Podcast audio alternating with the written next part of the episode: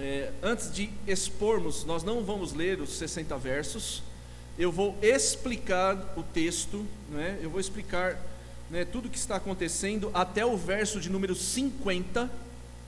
Então eu vou explicar, eu vou destacar alguns versículos para você entender o que está acontecendo. E depois do verso 51 em diante eu vou expor verso por verso, tá bom? Então só para você entender como é que vai ser a dinâmica dessa noite. Eu vou explicar, né, eu vou falar o que aconteceu, vou narrar rapidamente, destacando alguns versículos até o verso de número 50. Depois dos 51 em diante, eu pregarei expositivamente cada um dos versículos que compõem esse discurso tão importante deste primeiro mártir da igreja. E nós estamos diante da narrativa do primeiro homem né, que vai morrer por causa do evangelho aqui na narrativa dos Atos dos Apóstolos. Né? Nós, para aqueles que estão nos visitando, nós estamos pregando neste livro histórico desde o seu início. É? E no domingo passado, só para que relembremos e entendamos o que está acontecendo, nós, domingo retrasado, né? domingo passado eu não estava aqui, mas no capítulo 6, se você puder olhar aí para a gente entender o que está acontecendo, dos versos 8 a 15 foi onde nós pregamos pela última vez, né? E o texto nos informou que Estevão, como já fora dito anteriormente, era um homem cheio de graça e poder, cheio do Espírito Santo, e a Bíblia diz que ele fez grandes sinais e prodígios. É interessante porque esta é a primeira vez que os sinais e prodígios são adjetivados, como grandes, diferenciados, né? e nós precisamos nos lembrar que ele fazia parte então ali do círculo apostólico, né? nós já falamos isso inúmeras vezes, e ele faz tantos sinais e prodígios, e levantaram-se alguns é, judeus não é, que eram é, helênicos ou gregos, eram judeus que haviam se dispersado pelo mundo, né? nós chamamos isso de dispensação, e eles vieram para a festa de Pentecostes que estava acontecendo em Jerusalém, e eles lá ficaram, nós já vimos isso, eu não tenho tempo de repetir tudo, irmãos, porque é muita história, mas eles vieram e quando o Espírito desce, eles se convertem ou são convertidos ao Evangelho, e eles ficam lá. Por isso eles vão perseverar na doutrina dos apóstolos, ou seja, eles vão aprender, e eles ficaram não é? E um, um grupo que veio para essa festa não se converte. Eles vêm de longe, mas eles não são judeus puros. Eles são judeus, inclusive, que o texto chama de helenistas, né, que tinham como língua principal a língua grega e não o hebraico ou o aramaico, como era comum entre os judeus é, puros, por assim dizer. Né? E eles começam a contender com Estevão e eles não conseguem resistir, veja o verso de número 10 aí do capítulo 6, diz que eles não conseguem resistir à sabedoria daquele homem, porque ele era guiado pelo Espírito, ele era um homem cheio do Espírito. E nós lemos lá em Mateus, no Evangelho de Mateus, quando o Senhor Jesus disse: quando vocês estiverem diante das autoridades, não se preocupem, porque o Espírito falará por vocês. E aqui está a prova disso, não é? Que Estevão, é, ele vai discutir com aqueles é, judaizantes, eles não podem resistir à sua sabedoria e eles vão subornar pessoas para levantarem um falso testemunho, dizendo que Estevão estava pregando contra a lei, ou seja, contra Moisés, e contra o lugar santo, contra o templo. Esta vai ser a acusação. E ele então é preso, ele é levado agora diante do sinédrio. Eu já expliquei isso algumas vezes. O sinédrio era um órgão administrativo da religião judaica, composto por 70 anciãos, mais o sumo sacerdote, e agora eles estão diante deste homem, e você precisa se lembrar que isso já havia acontecido outras vezes, né, duas vezes, com os dois apóstolos, depois com os doze, e agora Estevão está diante desta autoridade para responder não é, por estas acusações que foram levantadas é, contra ele, é, falsas, não é, dizendo que ele estava falando contra Moisés e contra o lugar santo. E aí, meus irmãos, verso de número 15, para a transição da onde precisamos ir, todos que estavam assentados no sinédrio, diz o texto, fitando os olhos de Estevão, viram o seu rosto como se fosse um rosto de anjo, não é? Porque a glória de Deus vai se manifestar na vida daquele homem, ele cheio do Espírito, está pronto agora para responder às acusações que lhes, for, que, lhes, que lhe foram feitas por aquelas testemunhas falsas. O capítulo de número 7 começa então assim o verso de número 1. Então lhe perguntou o sumo sacerdote, sacerdote porventura é isto assim? Do que, que ele está dizendo? O que ele está perguntando? As acusações que foram feitas por esses judaizantes de origem helenística grega, estas acusações procedem? É isso mesmo? E Estevão vai responder. Antes de eu narrar o que ele vai fazer, meus irmãos, é interessante você e eu percebermos uma coisa nessa história. Às vezes nós encontramos pessoas na vida que são muito zelosas.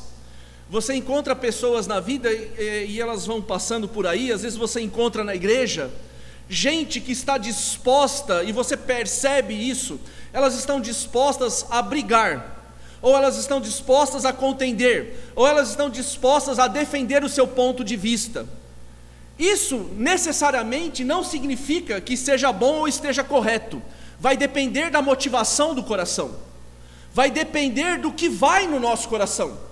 Porque quando você olha para esta acusação, aparentemente, ela parece ser justa, ela parece ser honesta. Por quê? Porque o que eles estavam acusando Estevão de falar contra Moisés. Aquele que no Antigo Testamento, diz-nos a palavra, não se levantou outro igual. E a outra acusação é que ele estava falando contra o lugar santo, o lugar que Deus disse que colocaria o seu nome para sempre. Então, quando você olha para esta acusação, aparentemente, dá-se a impressão que aqueles homens eram muito zelosos, que eles estavam muito preocupados, não é com a religião, que efetivamente o zelo que eles tinham no coração era um zelo genuíno ou autêntico.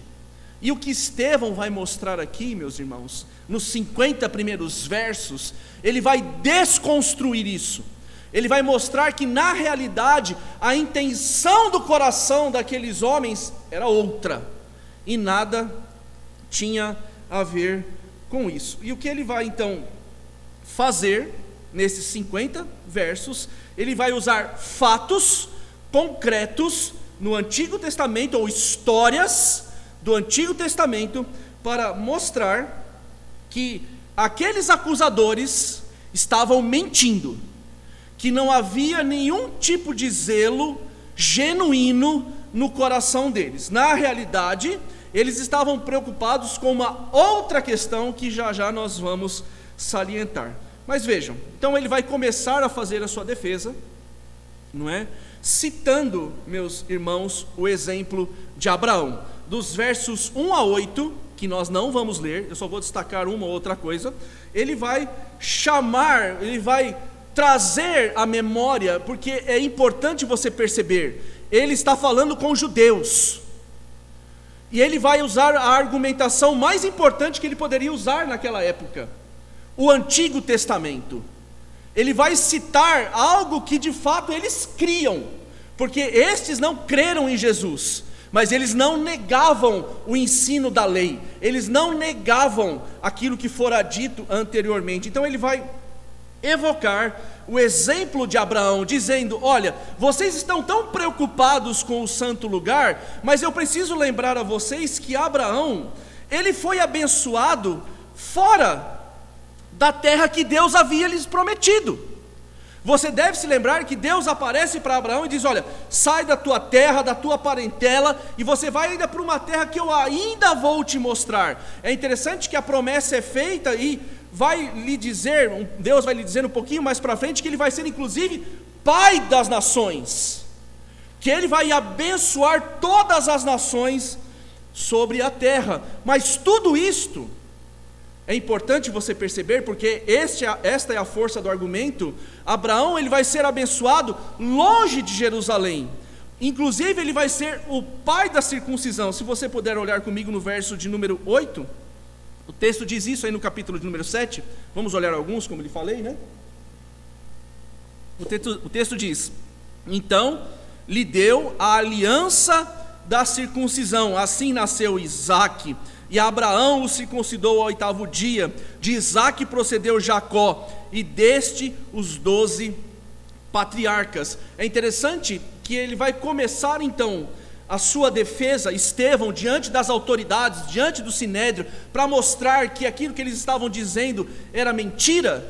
Ele vai dizer: Olha, vocês estão tão desinformados, ou vocês são tão desonestos, porque eles conheciam o texto, que Abraão, o pai da fé, aquele que nós julgamos ser o cara junto com Moisés, ele foi abençoado muito antes de saber para que terra ele iria. Deus já cuidava dele. Abraão era um homem rico, Abraão era um homem próspero, era um homem que temia Deus, que honrava Deus. E isso não tinha nada a ver com o lugar que ele estava.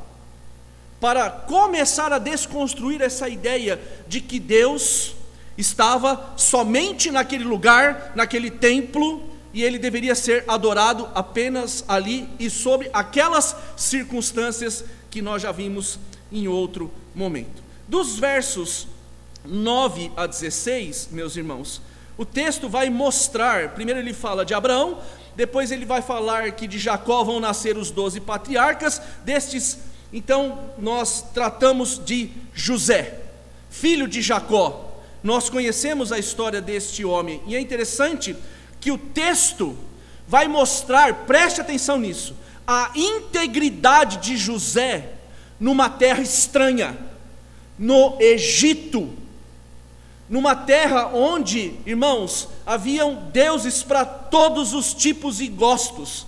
Aquilo que você quisesse, qualquer tipo de entidade, porque os egípcios eles tinham uma preocupação em não deixar faltar nenhum deus para ser adorado. Então, José, e você conhece a história, eu não tenho tempo para ficar repetindo aqui toda a história de José até ele chegar a ser o segundo no Egito, mas o fato é que ele permanece íntegro, ele permanece fiel a Deus, não é?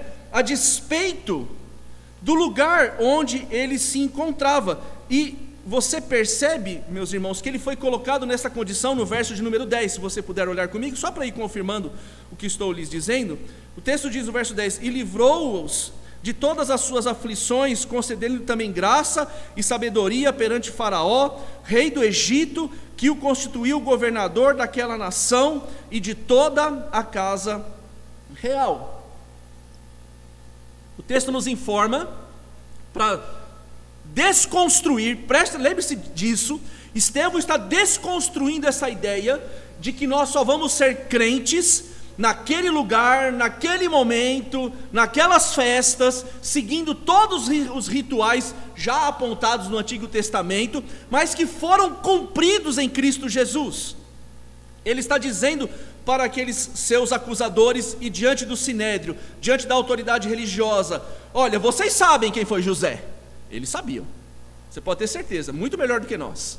Ele está dizendo: olha, José foi tirado da sua casa em atos extremamente injustos. Ele poderia ter se rebelado, ele poderia ter se voltado contra Deus, mas não, ele permanece íntegro diante de Deus. Inclusive, você e eu sabemos, para que a sua família fosse poupada, e mais do que isso, o próprio povo da aliança, naqueles sete anos de seca, fosse cuidado por eles, pela própria nação ímpia, pagã. Prestem atenção, Deus está dizendo por meio de Estevão para os seus acusadores e para o sinédrio: não importa onde nós estejamos, não importa, é isso que está sendo dito aqui. José, ele vai permanecer íntegro, mesmo numa terra estranha, numa terra onde tantos outros deuses eram adorados, ele não vai se curvar. Então veja, mais uma vez, não importa o lugar, assim como Abraão. Dos versos 17 a 50, irmãos, nós temos a história de Moisés e Josué, só um pedacinho narrados. Né? Se você puder olhar comigo o verso de número 20 aí no capítulo de número 7, o texto diz assim: Por esse tempo nasceu Moisés, que era formoso aos olhos de Deus. Por três meses foi ele mantido na casa de seu pai. E no verso 45, vai citar lá no finalzinho não é, a história de José, no início do verso 45, não é, mas só um pedacinho dela, ele substituindo Moisés. Né? Enfim, meus irmãos, nós sabemos, e lembre-se que nós estamos diante do Sinédrio, Estevão, aquele homem cheio do Espírito Santo, foi acusado injustamente, não é, de prevaricar contra o lugar santo e contra a lei, contra Moisés e contra o templo. E ele está dizendo que não é nada disso e que o Deus todo-poderoso, não é, ele abençoa o seu povo das mais diversas formas e não só nestas circunstâncias. Por isso ele está dizendo: vocês estão mentindo. E agora ele vai evocar o testemunho de Moisés, aquele que recebeu a lei. E aqui, meus irmãos, é cirúrgico para dizer para aqueles homens e para, para os seus acusadores, diante do sinédrio, que eles estavam equivocados. Ele vai lembrá-los, no verso de número 36, que Moisés foi preparado para libertar o povo. O texto diz, no verso 36: Este os tirou, fazendo prodígios e sinais na terra do Egito, assim como no Mar Vermelho e no deserto, durante 40 anos. Nós conhecemos a história de Moisés.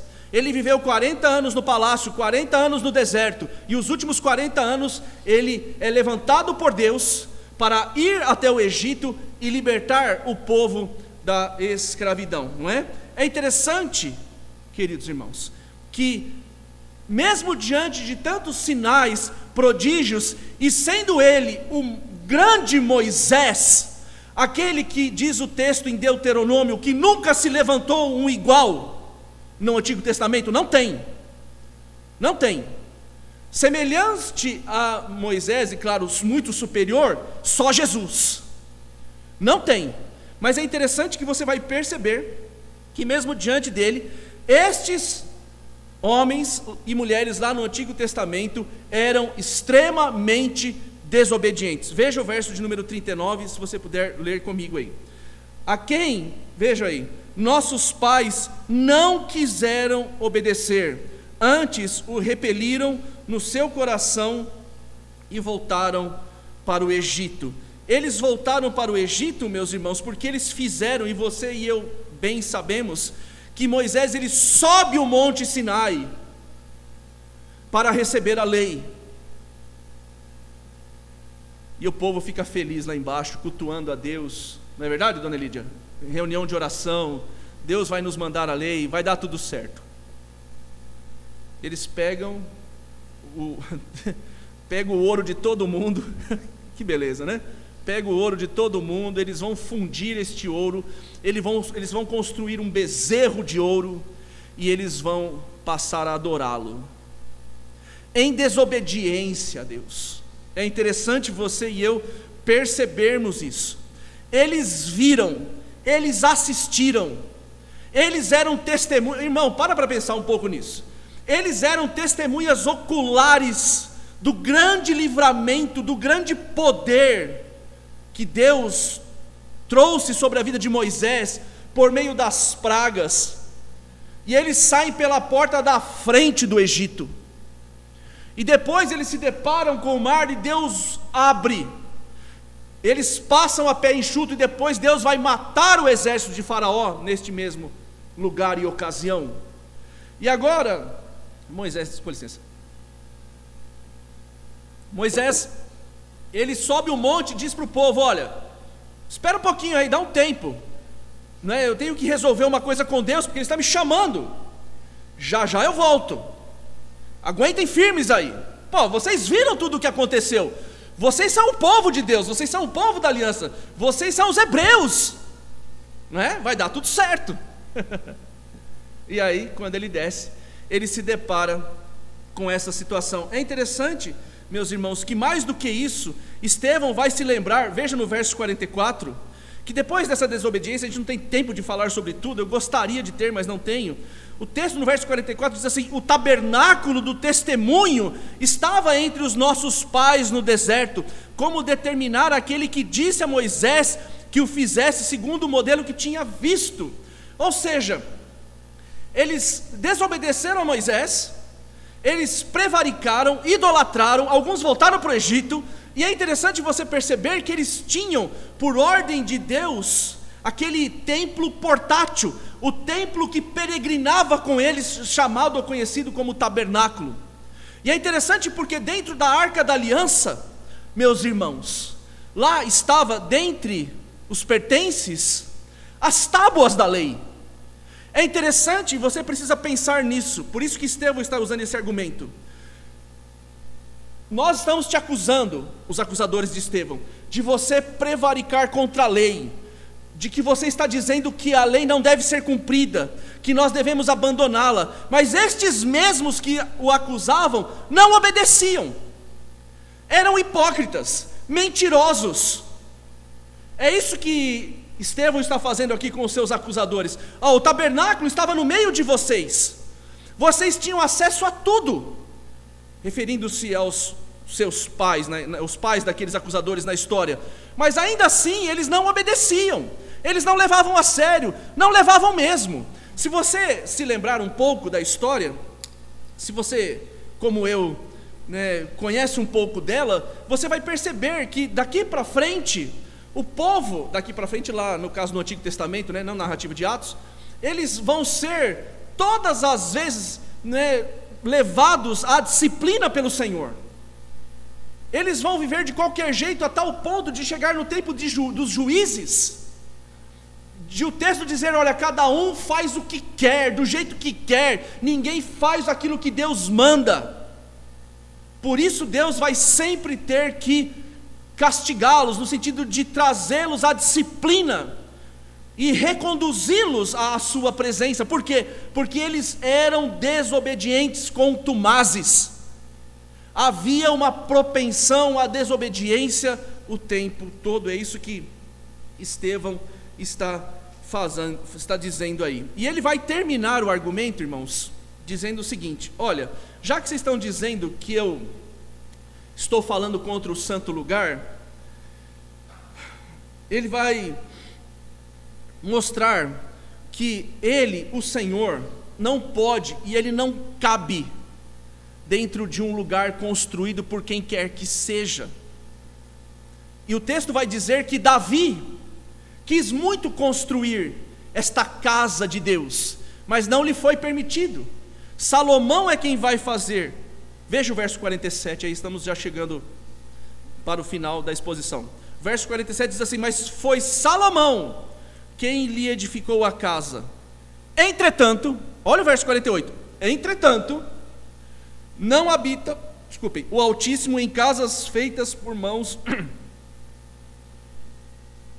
humanas, como diz o profeta. E diz mais: O céu é o meu trono, e a terra o estrado dos meus pés. Que casa me edificareis, diz o Senhor? Ou qual é o lugar do meu repouso? E aí Estevão vai usar um argumento retórico, irmãos, é? é uma ironia. O texto diz no verso 50: Não foi porventura a minha mão que fez todas estas coisas? Como eu posso habitar em um lugar que vocês vão construir? Ou vocês acham que eu vou ficar limitado neste lugar que, o, que Salomão construiu, o rei Salomão em toda a sua glória? É verdade, foi Deus quem mandou construir, não há dúvida. Aquele era o lugar da adoração, não há dúvida. Mas em nenhum lugar da Escritura está escrito que Deus habitava apenas naquele lugar. E Estevão está mostrando isso, que durante toda a jornada Deus abençoou Abraão, Deus abençoou José, Deus abençoou Moisés, Deus abençoou o povo retirando do Egito, e agora ele está dizendo: Eu não caibo, não serve, não tem jeito, eu sou muito maior do que isso. Não se enganem com relação a essa questão. Por isso, meu irmão, concluindo este primeiro trecho de 50 versículos, é importante você perceber a força do argumento. Estevão está dizendo: vocês estão me acusando de falar contra a lei, contra Moisés e contra o lugar santo, contra o templo, mas vocês, na história, já está demonstrado, nunca foram obedientes, vocês nunca foram reverentes, muito pelo contrário. E aí vem o verso de número 51, e agora vamos expor, irmãos, verso por verso. Vocês são homens, veja o verso 51. Vocês são homens de dura cerviz, incircuncisos de coração e de ouvidos, vós sempre resistis ao Espírito Santo, assim como fizeram vossos pais, também vós o fazeis. Meu irmão, deixa eu dizer uma coisa para você, mais uma vez. Só um homem cheio do Espírito Santo poderia fazer isto aqui. Estevão está diante das autoridades, as autoridades que já tinham matado Jesus, que já tinham chicoteado os apóstolos, e agora ele está diante daqueles que poderiam tirar-lhe a vida.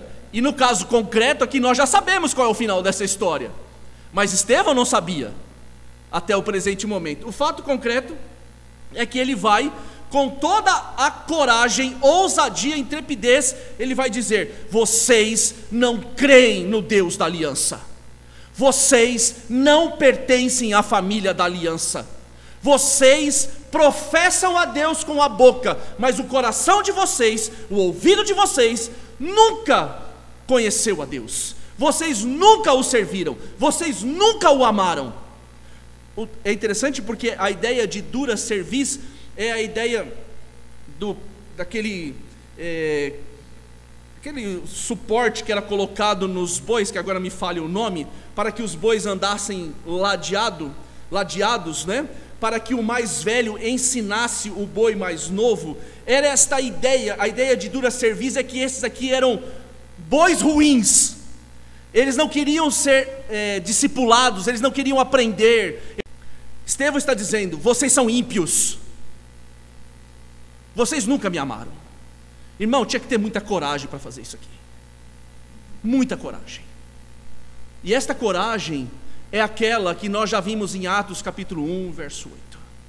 E recebereis poder ao descer sobre vós o Espírito Santo, e vocês vão ser minhas testemunhas.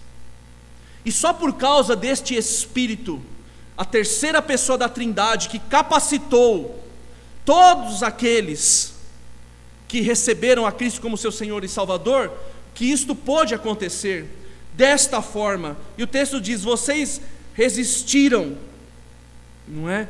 Assim como vocês fizeram, o texto diz, vocês sempre resistiram ao Espírito, assim como fizeram vossos pais, vocês estão fazendo de novo. Vocês estão replicando a história. Assim como aconteceu no passado, nós estamos aqui de novo, diante do mesmo quadro e vejam a acusação do verso de número 52. Qual dos profetas vossos pais não perseguiram? Todos. Todos. Todos foram perseguidos. Todos sofreram na mão destes homens que diziam que temiam a Deus, que amavam a Deus, amavam nada. Na realidade, aquilo era, meus irmãos, um zelo que não era o zelo genuíno, autêntico, na realidade estava carregado de legalismo religioso, porque eles queriam manter aquele status quo, aquela aparência de piedade, mas o coração estava longe. E com o coração longe, não adianta, já já vai aparecer quem nós somos. Por isso eles demonstram grande zelo, se você olha a narrativa do Antigo Testamento, mas já já eles tropeçam. porque o coração estava longe. Aliás, nunca esteve. Esta, este é o fato. Não é, claro, estou generalizando, não estou dizendo que nenhum deles cria, não é isso. Mas aqueles que desobedeciam, aqueles que não andavam junto, aqueles que não amavam, você percebe claramente. Haja visto o próprio exemplo que a gente já trouxe. Eles mal atravessaram o mar. Moisés subiu o morro, pronto.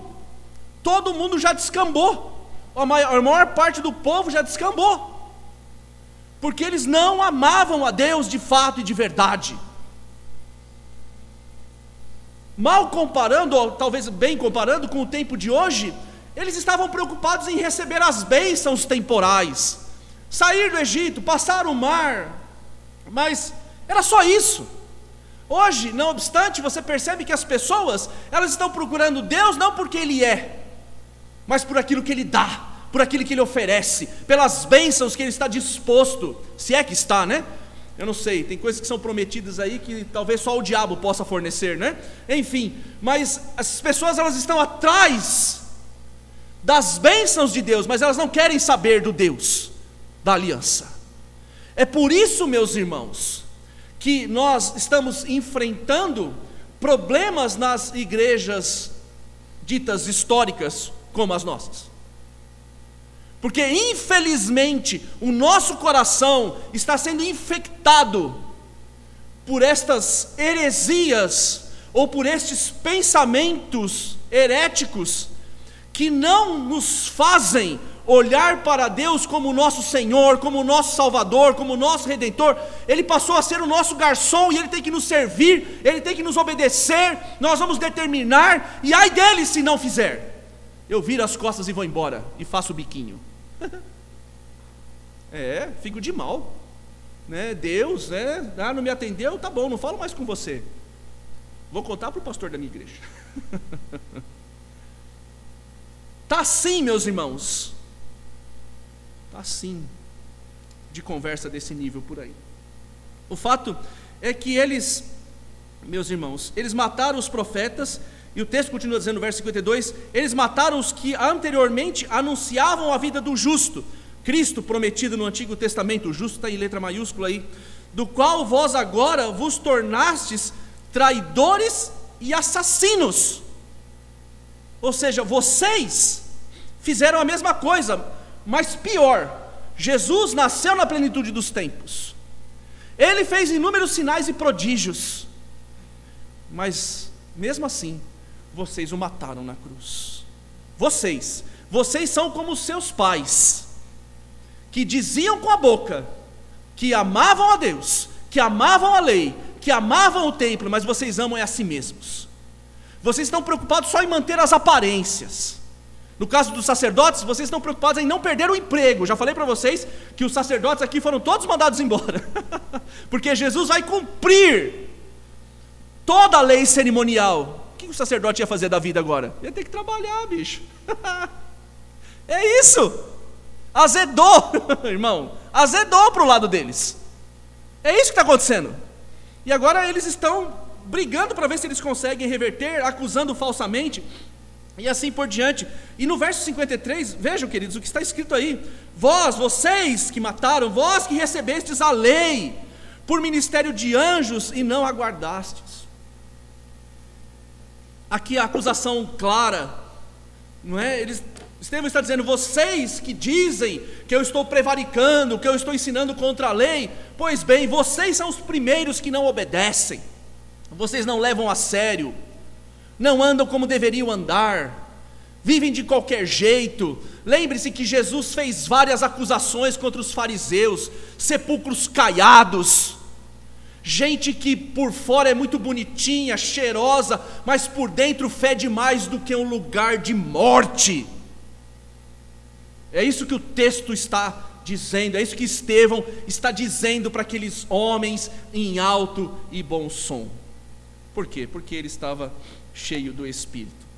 O verso 54 diz que eles ouviram isso tudo, né? Estavam lá, ouvindo todo aquele arrazoado, porque lembre-se, o que Lucas, o autor do livro, está fazendo é um resumo dos discursos. O discurso é muito maior. Não pense que durou só esses três, quatro minutinhos aqui para ler 60 versículos que nós não fizemos, né? Mas ele está resumindo. Então, eles ouvem, o sinédrio ouve, e eles ficam enfurecidos. Diz o verso: enfureciam-se no seu coração e rilhavam os dentes contra ele. Por quê? Porque eles não tinham o que dizer. Eles foram desmascarados. Tipo assim, ele descobriu. Alguém contou para ele que na realidade nós somos uma boa fachada. Que na realidade, não é, este zelo que nós temos nada tem a ver com amor ou com amar a Deus nós estamos mais preocupados é com a nossa posição, nós estamos mais preocupados em manter né, todo este status diante do povo, claro, porque eles tinham proeminência, claro, não há dúvida nesse sentido. Ó, oh, chegou o sacerdote, chegou o sumo, enfim. o guarda do templo, os levitas. Aliás, meus irmãos, deixa eu dizer uma coisa para você. Quem diz que músico é levita não conhece bem a história, né? Porque levita tinha que abrir igreja, varrer, lavar, fazer outras coisas, viu? Se você quiser ser músico, se apresentar como levita aqui, você está perdido, viu? A dona Débora, tadinha, vai perder o emprego. Não pode, né, dona Débora? Né? Deixa os caras só como músicos, né? E assim por diante.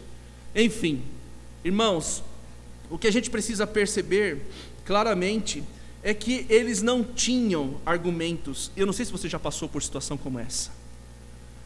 Quando você é contraditado, quando alguém contra-argumenta e você fica olhando assim, eu não tenho nada para dizer. Eu não tenho. Ele tem toda a razão. E aqui, meus irmãos, caberia uma atitude de humildade. Dizer assim: não, você tem razão. É isso mesmo. Mas aqueles homens eram homens de dura serviço. Eles não eram homens cujo o Espírito Santo habitava. Não eram. Por isso, meus irmãos, eles rilhavam. Imagina dentes rilhandos de ódio, de raiva, porque o sentimento do sinédrio em relação aos do caminho sempre foi de morte, de querer matar. Mas Estevão, olha que coisa maravilhosa, verso 55.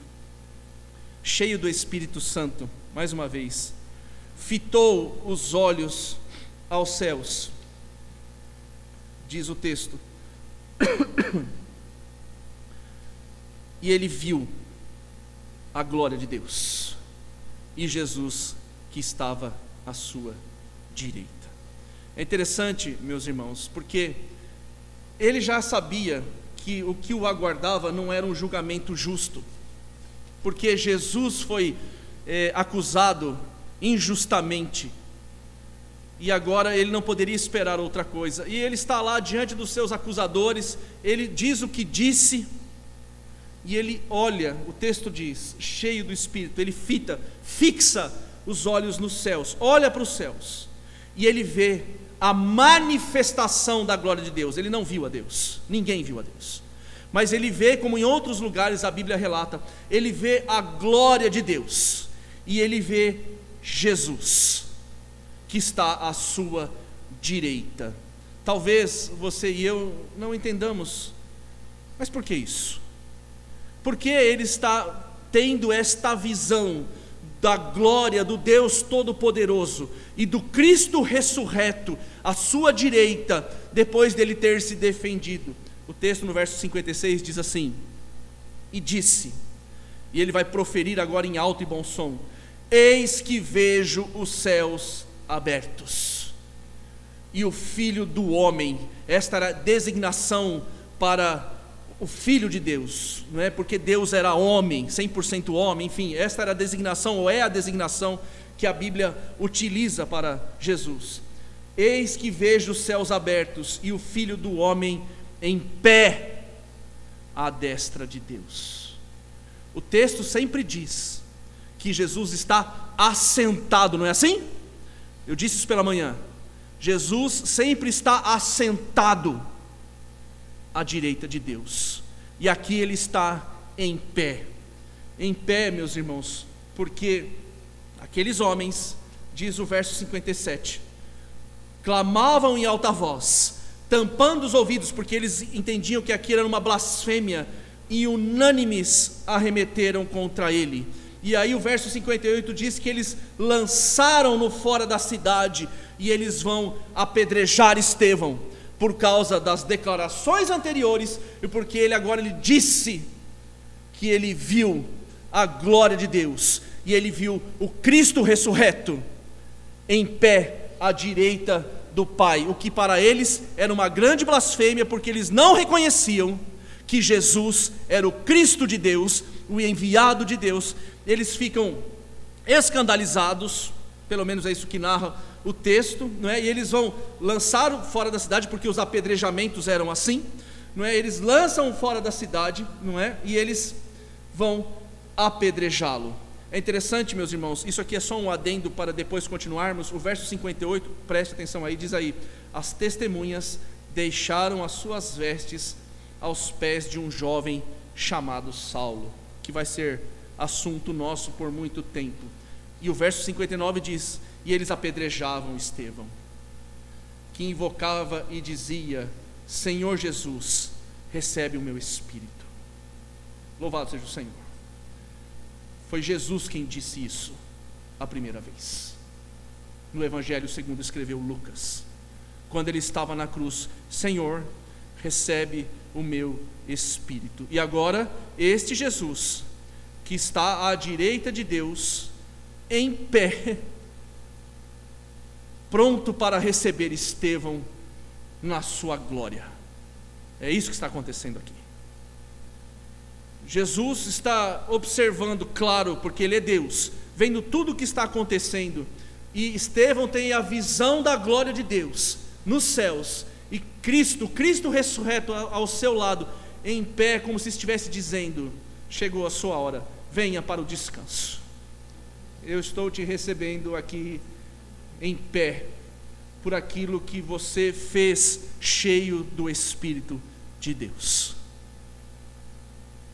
E o texto continua dizendo, no verso 60, que ele vai se ajoelhar e ele clama em alta voz, assim como Jesus fez: Senhor, não lhes imputes esse pecado. Irmãos, essa passagem aqui não é brincadeira, não. Como dizem os jovens aqui, não é galho fraco, não. É tenso. O texto está dizendo o que Estevão está fazendo, ele está repetindo as palavras de Jesus. Só homens e mulheres cheios do Espírito conseguem fazer isso, porque ele foi acusado injustamente, levantaram falsas testemunhas, ele está diante da autoridade, ele os confronta, dizendo-lhes que eles estavam mentindo, que aquelas acusações não eram verdadeiras ou genuínas. E o texto diz que aqueles homens, por não conseguirem rebater aquilo que tinham ouvido, eles ficam enfurecidos e eles passam a apedrejá-lo. Coloque-se no lugar de Estevão. Por muito menos, irmãos, nós já queremos nos vingar das pessoas. Por muito menos nós já queremos odiar as pessoas. Por muito menos nós não queremos falar com as pessoas. E este homem estava sendo apedrejado. Você já tomou uma pedrada? Este homem estava morrendo por apedrejamento. Eu não consigo imaginar muito o que seja isso. Mas eu imagino que isso devia doer muito. Muito. E ele estava lá sendo apedrejado. E ele diz para Deus: Senhor, recebe o meu espírito. Pai, não impute este pecado, porque eles não sabem o que estão fazendo. Eles não sabem. Porque alguns podem achar que isso aqui era uma punição mas não era. Na realidade, o texto diz que Jesus estava em pé para recebê-lo. Ou seja, meus irmãos, ele passou desta para muito melhor. Ele foi estar com o Senhor definitivamente. O que, que a gente aprende? Ah, não terminei. Desculpe. O texto diz que com estas palavras, verso 60, ele adormeceu. Ele morre. E o texto diz assim, mais uma vez, para a nossa continuação depois: E Saulo consentia, permitia, o consentir aqui é ter prazer. A melhor tradução para consentir aqui é ter prazer na sua morte. O que a gente aprende, irmãos? Não falei para vocês que eu pregaria 60 versículos? Vocês não acreditaram, né? Pensaram que a gente ia sair daqui meia-noite, né? Vamos aplicar, irmãos, ainda são 8h24. Estevão, ele rebate a hipocrisia daqueles homens que não estavam preocupados de fato com a lei ou com o santo lugar, mas sim em manter o seu status e condição diante dos homens ou diante da sociedade. E a pergunta que você e eu precisamos fazer para o nosso coração essa noite, a primeira pergunta é: qual o tipo de zelo que nós carregamos no nosso coração? Meu irmão, qual é o zelo que você tem por Deus? De fato, o que, que te traz aqui essa noite? O que, que você veio fazer aqui? Ah, eu vim cultuar a Deus. Eu também sei disso. Mas de fato, o que tem no seu e no meu coração? Nós estamos aqui porque a gente veio cumprir um ritual? Nós estamos aqui porque a gente tem medo que Deus possa fazer alguma coisa conosco porque a gente não vem na igreja, pelo menos no domingo. Eu vim aqui porque minha família vem. Ah, eu venho aqui porque as pessoas são legais. É verdade, nós somos legais pra caramba, né, seu João? Nós somos gente boa pra caramba. Seu João principalmente, eu nem tanto. O seu João é gente boa. A gente veio aqui o quê? O que a gente veio fazer aqui? Qual é o zelo que a gente tem com o Senhor? De fato, nós o amamos? Nós amamos a Sua palavra, de verdade? Nós amamos o reino para que ele avance? Nós amamos, a Magna disse aqui, nós recebemos essas mini Bíblias. De fato, nós vamos é, fazer prevalecer o compromisso que nós é, fizemos aqui essa noite. Nós vamos entregar essas mini Bíblias essa semana ou elas vão desaparecer no carro? Elas vão desaparecer no meio da nossa Bíblia. E nós vamos dizer assim: nós, nós somos tão ocupados, nós temos tanta coisa para fazer. Qual é o zelo, meus irmãos, que nós carregamos no nosso coração? É um zelo que só mostra que nós somos religiosos, que por acaso somos presbiterianos do Brasil? Que legal, isso é ótimo. Mas isso pode levar você e a mim para o inferno. Tem um monte de gente sentado em banco de igreja que vai arder no lago de enxofre, não se engane. E tem muita gente que não está sentada nesses bancos que estará com o Senhor. Não se engane. E não deixe o seu, eu não vou deixar o meu coração me enganar. Qual é o zelo que a gente carrega no coração, meu irmão? É um zelo legalista, então, de aparência, mas na realidade nós não estamos em nada preocupados com a palavra ou com a adoração do nosso Deus, porque veja, se esta for uma preocupação genuína, isso precisa reverberar na vida. E como é a nossa vida fora destas portas? Qual é o nosso zelo em relação à palavra fora destas portas? Qual é a nossa relação com a vida de oração fora dessas portas? Qual é a nossa relação com o avanço do reino fora dessas portas? Ou a gente está esperando a SAF marcar o próximo trabalho evangelístico para a gente fazer alguma coisa aqui? Qual é o nosso zelo? Essa pergunta, meus irmãos, ela ela parte do texto, né? E a gente precisa pensar nisso, né? Outra coisa que a gente precisa perceber é que ter a palavra, ou seja, carregarmos a palavra e termos um lugar para adoração, não significa necessariamente que nós estamos certos ou corretos diante de Deus. Não significa. Porque esta palavra eu preciso lembrar você, né? Esta palavra aqui, o diabo conhece ela melhor do que você. É por isso que ele vai citá-la na tentação do deserto. É por isso que as heresias que são combatidas, principalmente pelos apóstolos, elas nascem da palavra, porque ela é mal usada, mal interpretada ou usada a bel prazer. E alguns fazem isso dolosamente. Fazem mesmo. Então vejam, não adianta você ter a palavra, ou eu, não adianta então nós termos a palavra e o lugar para adoração, se nós não praticarmos a palavra. Nós precisamos praticar a palavra e não sermos apenas ouvintes negligentes, mas operosos praticantes, como nos ensina o texto, porque senão vamos ser como aqueles homens, né? O lugar da adoração, se isso bem entendido, o lugar da adoração a Deus é onde eu estou. Por acaso nós estamos aqui essa noite, né? Por isso que esse lugar é o lugar da adoração. Porque se nós sairmos daqui, isso aqui é só tijolo, cimento e areia, piso. É só isso. Esse lugar não é santo porque ele é uma igreja, ele é santo porque nós estamos aqui dentro. Nós somos o corpo de Cristo, e não essas paredes. Muito cuidado, viu, meu irmão, com estes zelos, com este lugar. Claro, isso aqui é um lugar de respeito, é um lugar onde nós cultuamos. Sim, é verdade. Mas nós podemos estar sendo enganados, oh, aqui. Não, não é aqui, é em qualquer lugar. Em qualquer lugar é o lugar da adoração. Lá na nossa casa, quando nós estamos conversando com os nossos familiares, é o lugar da adoração. As nossas palavras, elas precisam ser palavras que adorem a Deus, na relação com a esposa, na relação com o marido, na relação com os filhos, na relação no ambiente de trabalho, na relação da escola, onde quer que nós estejamos, é o lugar da adoração. É assim que é.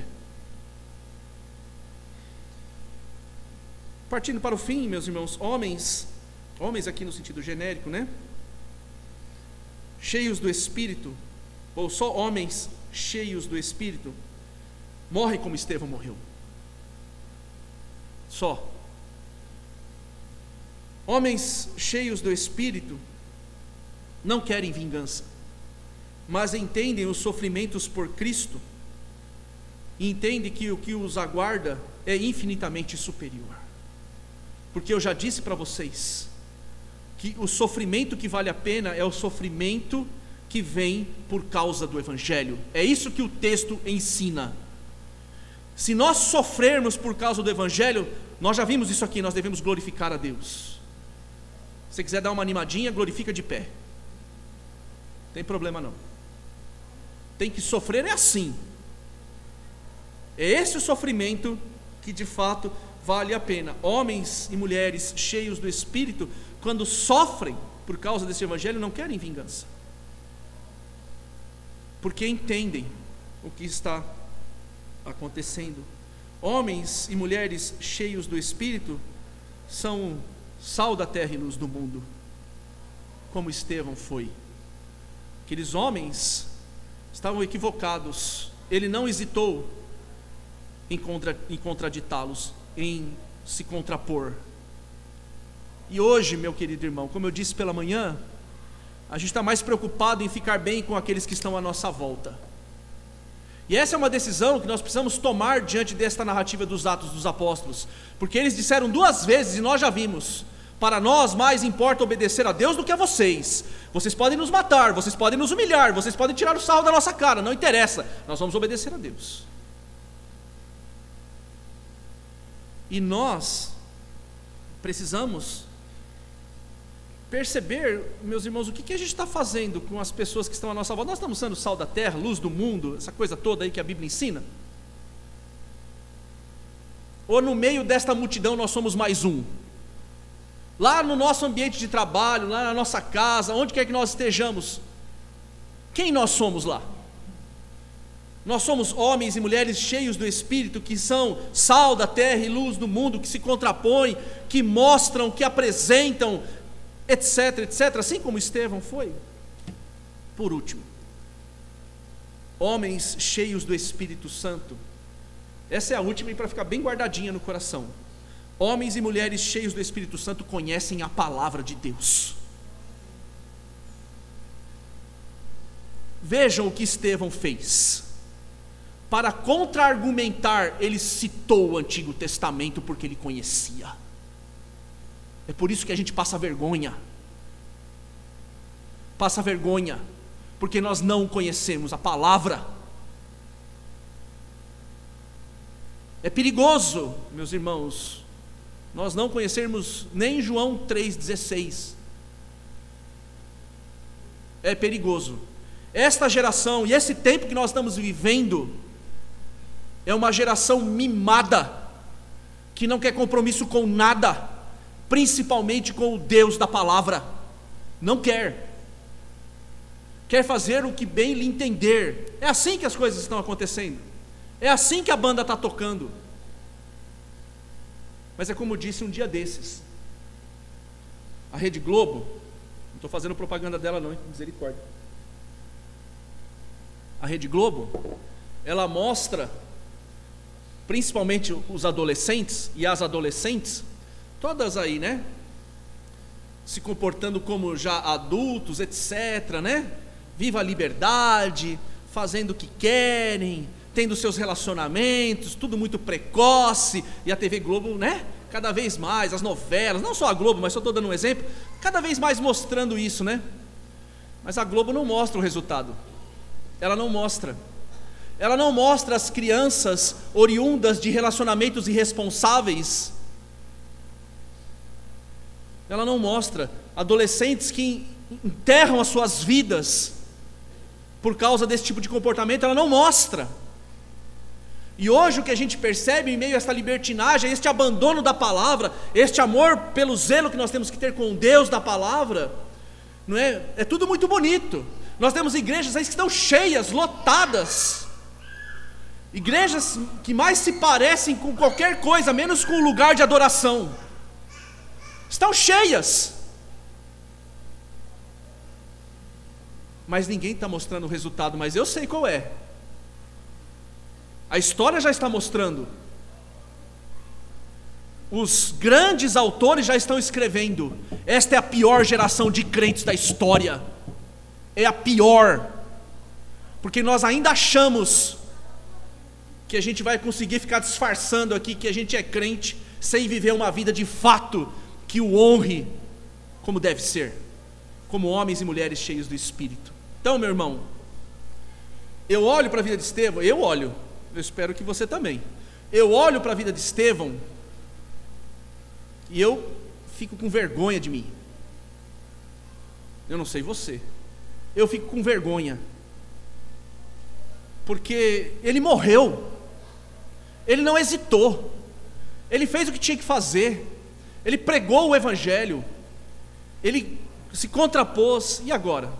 O que você e eu vamos fazer? Nós não somos diferentes. Nós somos chamados pelo mesmo Deus, recebemos do mesmo Espírito. Meu irmão, o mundo está aí perdido, morrendo no maligno, e o que você e eu vamos fazer? O que, que a gente vai fazer?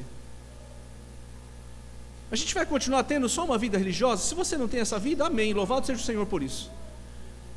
Mas você vai continuar tendo só uma vidinha religiosa? Uma vida de aparência? Porque Deus conhece o coração. Por isso que eu não fico te vigiando. Já falei isso para você. Eu não vou vigiar ninguém. Você acha que eu vou perder meu sono para ficar correndo atrás de crente? Para vigiar, não. Você pode me chamar para te ajudar. Eu estarei lá. Seja que horário for. Mas você acha que eu vou perder meu sono para ficar vigiando o que vocês andam fazendo? é ruim, hein? Porque eu sei que o Deus que nos chamou, Ele cuida. Então eu queria terminar dizendo uma coisa para você. É duro ouvir isso? É duro ouvir isso. Nos confronta? Confronta. Mas isso é sinal que Deus nos ama. É sinal que Deus nos ama. Porque qual é o pai, como diz a Escritura, que sendo imperfeito, que não ame seu filho e o corrija, não é assim? E o nosso Deus, que é nosso Pai e é perfeito, Ele nos chama à correção para a Sua própria glória e para o bem da sua igreja, porque Ele nos ama. E receba assim, como um cuidado de Deus, chamando a nossa atenção como filhos dEle, que Ele aplique a Sua palavra em nosso coração. Amém.